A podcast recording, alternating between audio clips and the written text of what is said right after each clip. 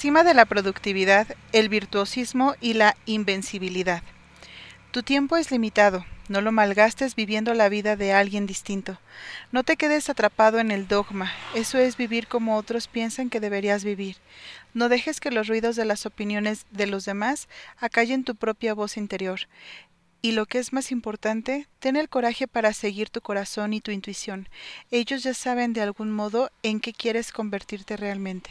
Steve Jobs.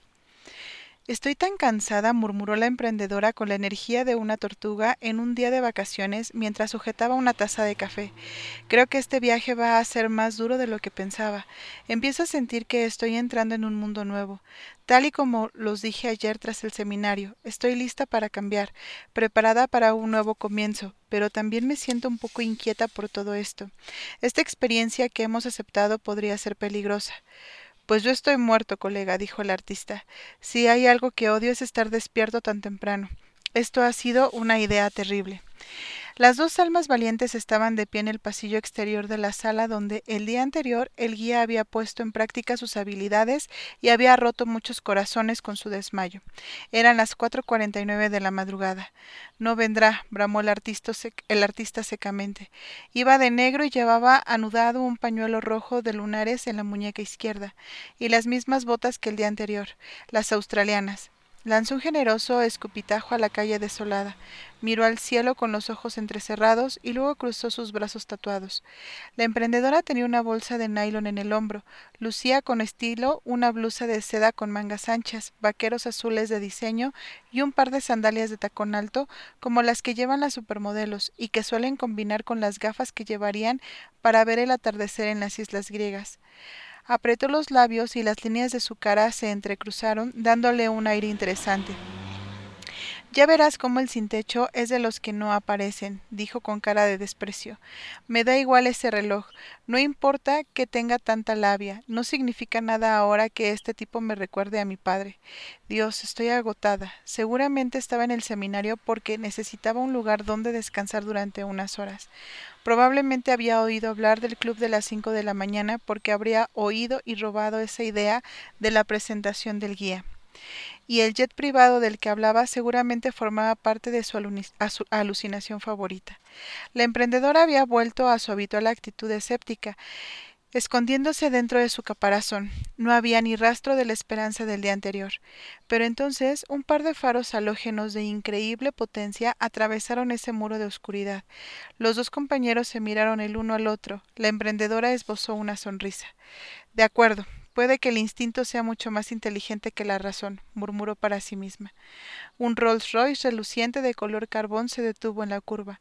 De un modo rápido y eficaz, un hombre con uniforme blanco descendió del sedán y saludó a los dos con una educación a la vieja usanza.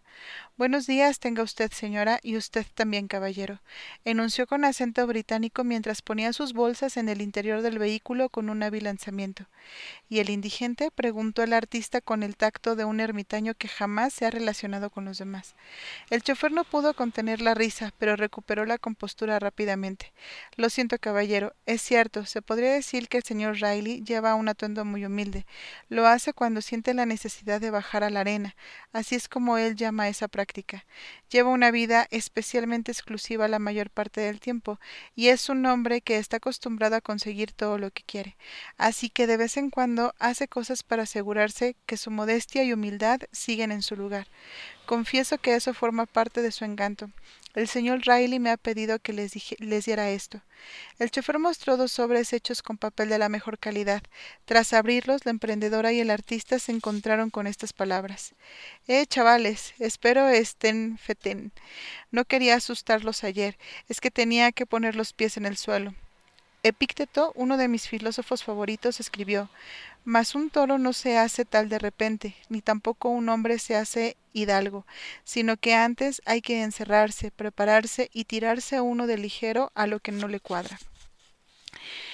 La incomodidad voluntaria, ya sea mediante la ropa que vestía ayer, ayunando una vez a la semana o durmiendo en el suelo una vez al mes, me mantiene fuerte, disciplinado y centrado en las prioridades importantes sobre las que he construido mi vida.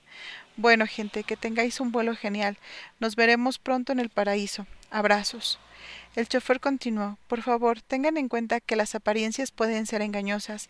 La ropa no transmite el carácter de cada uno. Ayer conocieron a un gran hombre. Las apariencias no revelan la calidad de una persona. Supongo que el afeitado tampoco, dijo el artista mientras golpeaba con una de sus botas negras el brillante símbolo del Rolls Royce del centro de una llanta. El señor Riley nunca le diría lo que yo le voy a decir porque es demasiado cortés y decente. Pero resulta que el caballero al que se refiere como indigente es una de las personas más ricas del mundo. ¿Está hablando en serio? preguntó la emprendedora con los ojos fuera de las órbitas. Sin lugar a dudas. El chofer sonrió educadamente abriendo una puerta y agitando su mano enguantada en un gesto que invitaba a ambos pasajeros a entrar en el coche. Los asientos desprendían ese olor a almizcle de piel nueva. Los embellecedores de madera parecían hechos a mano por una familia de artesanos que ha forjado su reputación gracias a esta obsesión. El señor Riley hizo su fortuna hace muchos años en varias empresas comerciales. También fue uno de los primeros inversores de una empresa que hoy goza de admiración a nivel internacional. La discreción me impide mencionar el nombre, y si el señor Riley se enterara de que he estado hablando de sus asuntos económicos con ustedes, quedaría sumamente decepcionado conmigo. Sus instrucciones fueron simplemente tratarles con el mayor cuidado y garantizarles que es un hombre sincero y fiable, y velar porque lleguen ustedes sin problema al hangar 21. ¿Al hangar 21? preguntó el artista sentándose lánguidamente en aquel vehículo opulento como si fuera una estrella del rock acostumbrada a este medio de transporte. Es allí donde se encuentra la flota de aviones del señor Riley, indicó brevemente el chofer.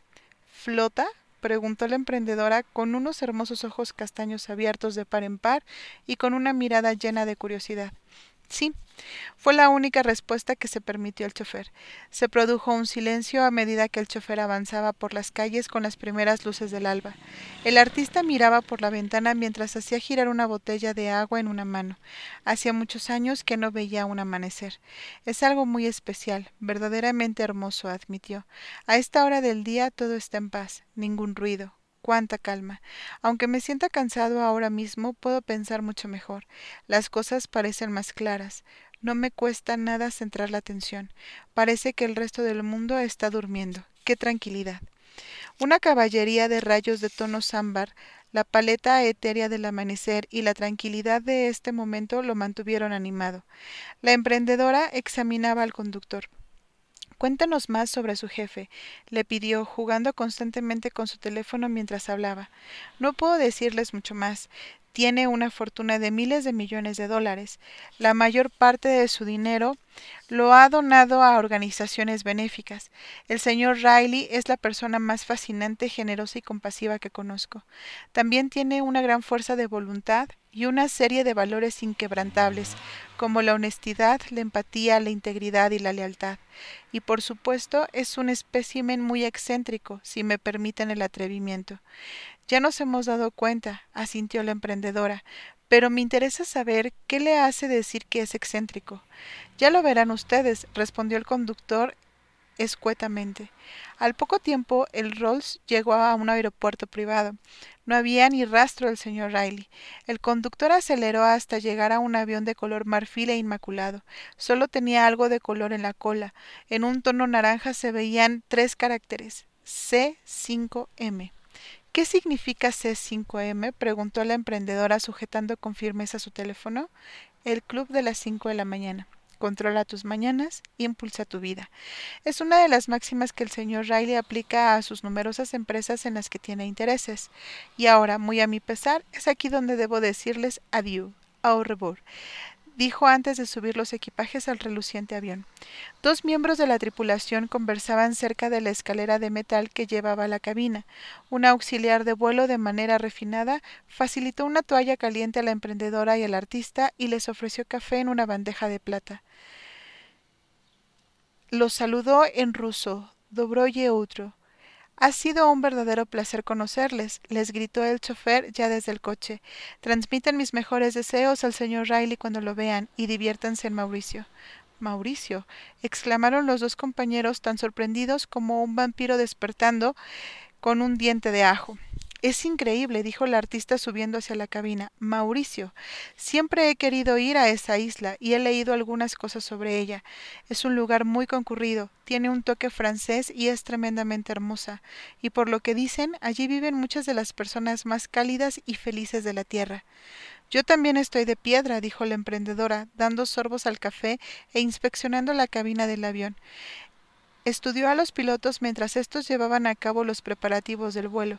Yo también he oído decir que Mauricio es espléndida y que la gente allí es súper agradable, servicial y avanzada espiritualmente. Tras un despegue perfecto, el avión de primera clase se adentró flotando en las nubes. Cuando alcanzaron la altitud de crucero, les sirvieron champán premium, les recomendaron probar el caviar y les ofrecieron una selección de platos exquisitos. La emprendedora se sentía feliz y apenas notaba el peso del cruel intento de sus inversores de arrebatarle la empresa. Es cierto que quizá no era el momento más adecuado para tomarse unas vacaciones y aprender la filosofía del club de las cinco de la mañana, y aquella metodología que había ayudado al señor Riley a ascender como un cohete hasta convertirse en un as de los negocios y en un filántropo mundial. O quizá aquel era el momento perfecto para alejarse de su realidad habitual y descubrir cómo empiezan el día las personas más exitosas, influyentes y felices del planeta. Tras dar unos sorbos al champán, la emprendedora vio una película y después se quedó profundamente dormida. El artista llevaba un libro titulado Michelangelo Fiorentino, el Rafaelo d'Urbino, Masters of Art de Vatican. Lo estuvo leyendo varias horas. Seguro que te puedes imaginar lo feliz que se sentía. El avión sobrevoló varios continentes enormes y terrenos de todo tipo. El vuelo transcurrió según lo previsto y el aterrizaje fue tan fluido como lo estaban siendo todos los demás aspectos de aquella experiencia. Bienvenue All Maurice, anunció el capitán por el sistema de comunicación mientras el avión rodaba por la pista recién pavimentada. Merci beaucoup. Bienvenidos a Mauricio y al Aeropuerto Internacional. Continuó, con la confianza de alguien que ha pasado la mayor parte de su vida en el cielo. Ha sido un privilegio volar con dos personas tan importantes como ustedes. Volveremos a verlos en unos días, según nos han informado el asistente personal del señor Riley acerca de su itinerario. Gracias de nuevo por volar con nosotros y esperamos que el viaje les haya resultado excelente y por encima de todo, seguro. Un todoterreno negro impoluto resplandecía sobre el asfalto mientras la auxiliar de vuelo acompañaba a sus pasajeros especiales hacia aquel vehículo en marcha. En breve recibirán su equipaje. No se preocupen, les llegará a sus habitaciones de invitados de la finca de la playa del señor Riley. Es pasivo, añadió en un tono elegante y un saludo formal. Todo esto es de película, observó la emprendedora, tomando alegremente unos selfies, posando inusitadamente como una modelo. Es total, respondió el artista saboteándole las fotos sacando la lengua como hizo Albert Einstein en aquella famosa fotografía que traicionaba su, su seriedad como científico y revelaba su ilimitado infantil sentido de asombro. A medida que el Ranch Rover avanzaba por la carretera, las cañas de azúcar se, mecían con la fragante brisa del océano Índico. El silencioso chofer llevaba una gorra blanca, como la que visten los botones de los hoteles de cinco estrellas, y un uniforme gris oscuro bien planchado que sugería una profesionalidad infravalorada pero refinada. Nunca olvidaba desacelerar cuando bajaba el límite de velocidad y se aseguraba de señalizar cada uno de sus movimientos. Aunque era evidente que era un hombre de edad avanzada, conducía el vehículo por la carretera con la precisión de un joven aprendiz dispuesto a convertirse en el mejor. Durante todo el viaje su atención permaneció fijada en el asfalto, en una especie de trance destinado a garantizar la seguridad de sus pasajeros, llevándolos a su destino con una eficacia óptima. Pasaron por varias aldeas pequeñas que tenían un aspecto atemporal. Las calles estaban delimitadas por bugambilias. Perros callejeros, con ademanes de ser los reyes de la carretera, permanecían inmóviles sobre la línea divisoria, retando al todoterreno a ver quién era el último en apartarse mientras los niños jugaban en el césped de sus pequeños jardines con irreflexivo desenfreno. Se oían gallos cantando de vez en cuando, y ancianos con sencillos gorros de lana, pocos dientes y piel del color avellana descansaban en sillas de madera destartaladas. Parecían tener demasiadas horas libres al día, estar cansados de las dificultades de la vida, pero llenos de la sabiduría de haber vivido intensamente. Coros de pájaros cantaban melódicamente, y las mariposas parecían aletear por todas partes. El todoterreno serpenteó por una de esas pequeñas comunidades. Un muchacho delgado, con unas piernas que parecían ser demasiado largas para su cuerpo, pedaleaba sobre una bicicleta playera con el asiento demasiado alto para su chirriante cuadro metálico. En otra de esas aldeas, un grupo de adolescentes en camiseta de tirantes, pantalones cortos de surf y chanclas seguían por la carretera a un hombre con, con pantalones de camuflaje, verdes, que llevaba una camiseta con la frase El mejor pollo a la parrilla impresa en la espalda. Todo parecía moverse a un ritmo isleño. La gente parecía alegre, desprendían una vitalidad radiante, nada común en las vidas sobrecargadas de trabajo, dominadas por las máquinas y a veces vacías que muchos de nosotros vivimos. Las playas eran de una belleza indescriptible, los jardines completamente maravillosos, y toda aquella escena eh, estaba decorada por una serie de montañas que parecían talladas por un escultor florentino del siglo XVI. ¿Ven esa estructura de allá arriba? dijo el chofer rompiendo su silencio y señalando una formación de rocas en la cima de uno de los picos que parecía una figura humana. Se llama Piet Bot. Es la segunda montaña más alta de Mauricio. ¿Ven aquella cima? Parece una cabeza humana, ¿verdad? comentó señalando hacia arriba en dirección a la estructura. Lo parece totalmente, respondió el artista. Cuando estábamos en primaria, continuó el chofer, nos contaron la historia de un hombre que se quedó dormido al pie de la montaña. Al oír unos sonidos extraños, se despertó y se encontró hadas y ángeles bailando a su alrededor. Aquellas criaturas ordenaron al hombre que no contara nunca a nadie lo que acababa de ver, o se convertiría en piedra. Él accedió, pero más tarde, debido al entusiasmo que le produjo aquella experiencia mística que había presenciado, rompió su promesa y contó a mucha gente su afortunado encuentro. Las hadas y los ángeles, tremendamente molestos, lo convirtieron en una piedra, y su cabeza se hinchó y subió hasta el pico de la majestuosa montaña que tiene ante ustedes, recordando a todos los que la ven que deben mantener sus promesas y cumplir su palabra. El todoterreno callejeaba por otro pueblo. Bajo el porche de una casa, dos chicos y tres chicas adolescentes con flores blancas y rosadas en el pelo bailaban alegremente al son de una música que sonaba por un pequeño altavoz. De fondo se oía ladrar a otro perro modestamente. Una gran historia, señaló la emprendedora. Su ventanilla estaba abierta y su ondulado cabello moreno revoloteaba al viento. Su cara, normalmente tensa y arrugada, se veía ahora lisa y suave. Pronunciaba todo más lentamente. Una paz sin precedentes emergía de su voz. Una de sus manos reposaba sobre el asiento y no muy lejos de donde yacía la mano del artista, llena de minuciosos tatuajes en los dedos índice y corazón. Mark Twain escribió Primero se hizo Mauricio y después el cielo. Y el cielo se copió de Mauricio, comentó el conductor del vehículo, animándose después de permanecer tanto tiempo distante. Parecía tan orgulloso de esas palabras como un presidente el día de su ceremonia de investidura. No había visto nunca nada como esto, dijo el artista, cuya hostilidad de hombre duro había dado paso a un semblante más relajado, despreocupado y tranquilo, y las vibraciones que estoy sintiendo aquí están moviendo algo profundamente creativo dentro de mí. La emprendedora se quedó mirando al artista durante un tiempo algo más largo de lo que la buena educación permite. Después miró hacia otro lado, hacia el mar. Pese a sus esfuerzos, no pudo evitar sonreír con dulzura. Oyeron cómo el conductor susurraba al comunicador del todoterreno. Cinco minutos para llegar. Después, éste entregó a cada uno de los pasajeros una tablilla que parecía hecha de oro. Por favor, examínenlas, les dijo. En aquel metal aparentemente precioso había grabadas cinco frases. Ese es el aspecto que tenía las tablillas. Regla número uno. La, adicción a la distracción es el fin de tu producción creativa. Los creadores de imperios y los que escriben la historia dedican una hora a sí mismos antes del amanecer, en la serenidad que escapa las garras de la complejidad, y se preparan para un día de primera. Regla número 2. Las excusas no crean ningún genio. Que no hayas adoptado el hábito de levantarte temprano antes no significa que no puedas hacerlo ahora. Deshazte de todo el raciocinio y recuerda que las pequeñas mejoras diarias, si se hacen de forma constante, conllevan con el tiempo unos resultados asombrosos. Regla número 3. Todo cambio es duro al principio, desordenado a la mitad y precioso al final.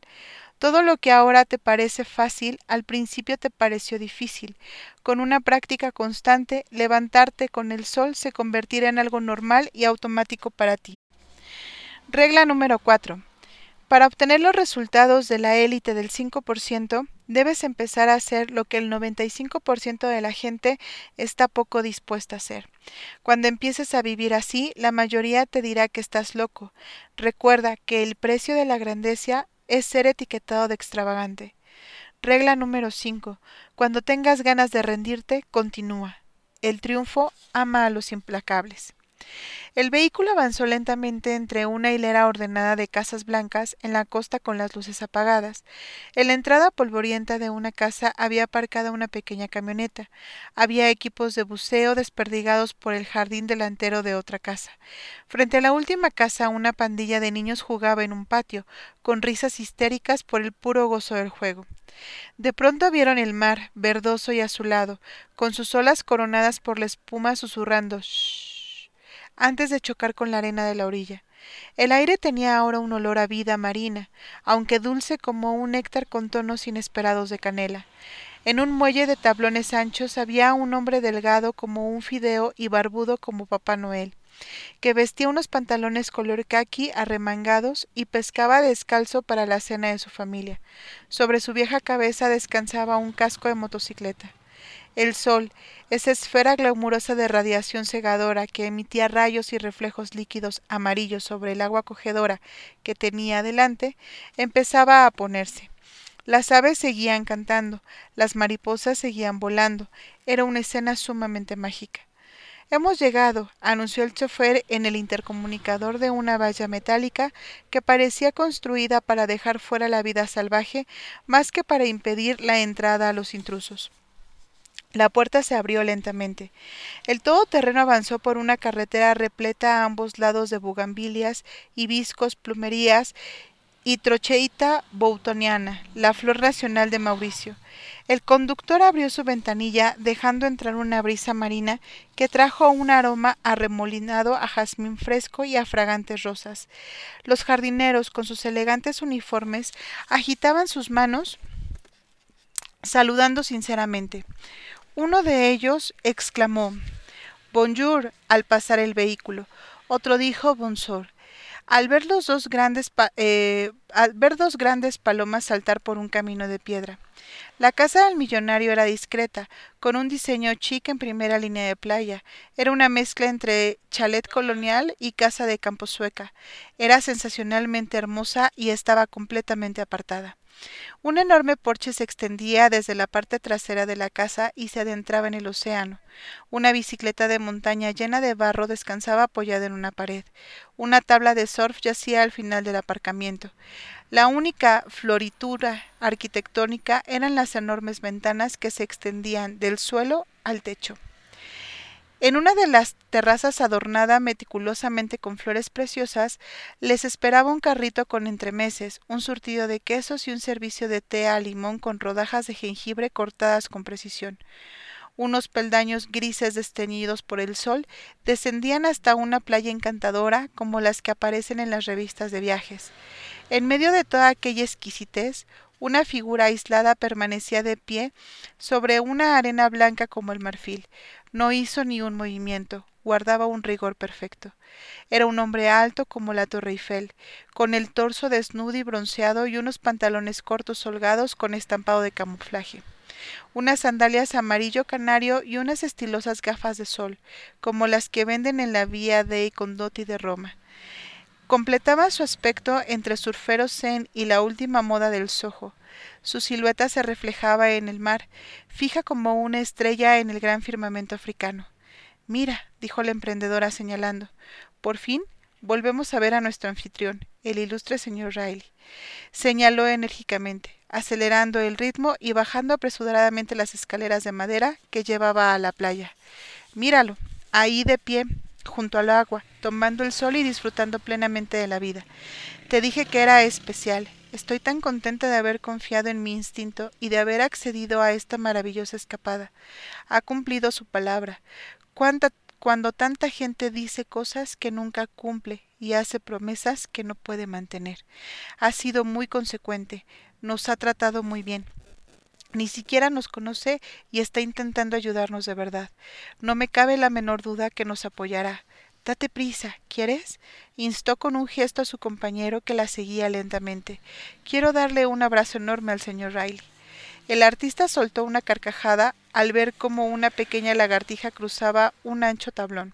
Se quitó la camiseta negra en medio de aquella luz deslumbrante y dejó ver su barriga de Buda y sus pechos del tamaño de mangos carnosos. Yo también, sí que predica con el ejemplo. Colega, necesito tomar un poco del sol murmuró el pintor acelerando el paso para acercarse a la emprendedora. Le costaba trabajo respirar. A medida que los dos huéspedes se acercaban al hombre de la orilla de aquel complejo marítimo en estado de nirvana, vieron que no había más casas a la vista, ni una sola. Apenas quedaban unos pocos barcos de pesca, con la pintura desprendida por el paso de los años, amarrados cerca de la orilla en las aguas poco profundas, y aparte aquel emperador de los negocios con gafas de sol italianas, rindiendo culto al sol, no había ni rastro de ningún otro ser humano, por ningún lado.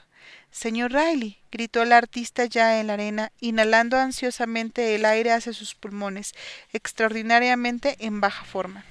La esbelta, la esbelta figura permaneció tan inmóvil como el guardia de un palacio esperando la llegada de la comitiva real. Señor Riley, repitió la emprendedora entusiasmada. No hubo respuesta. El hombre siguió mirando hacia el mar y hacia los buques de transporte del tamaño de estadios de fútbol desperdigados por el horizonte. El artista llegó hasta su bronceada espalda y le dio tres pequeños toquecitos en el hombro izquierdo. De repente la figura se dio la vuelta. Los dos visitantes se quedaron sin aliento. La emprendedora se llevó una de sus finas manos a la boca. El artista retrocedió bruscamente de forma instintiva y se cayó en la arena. Ambos se quedaron estupefactos con lo que vieron. No era el señor Riley, era el guía.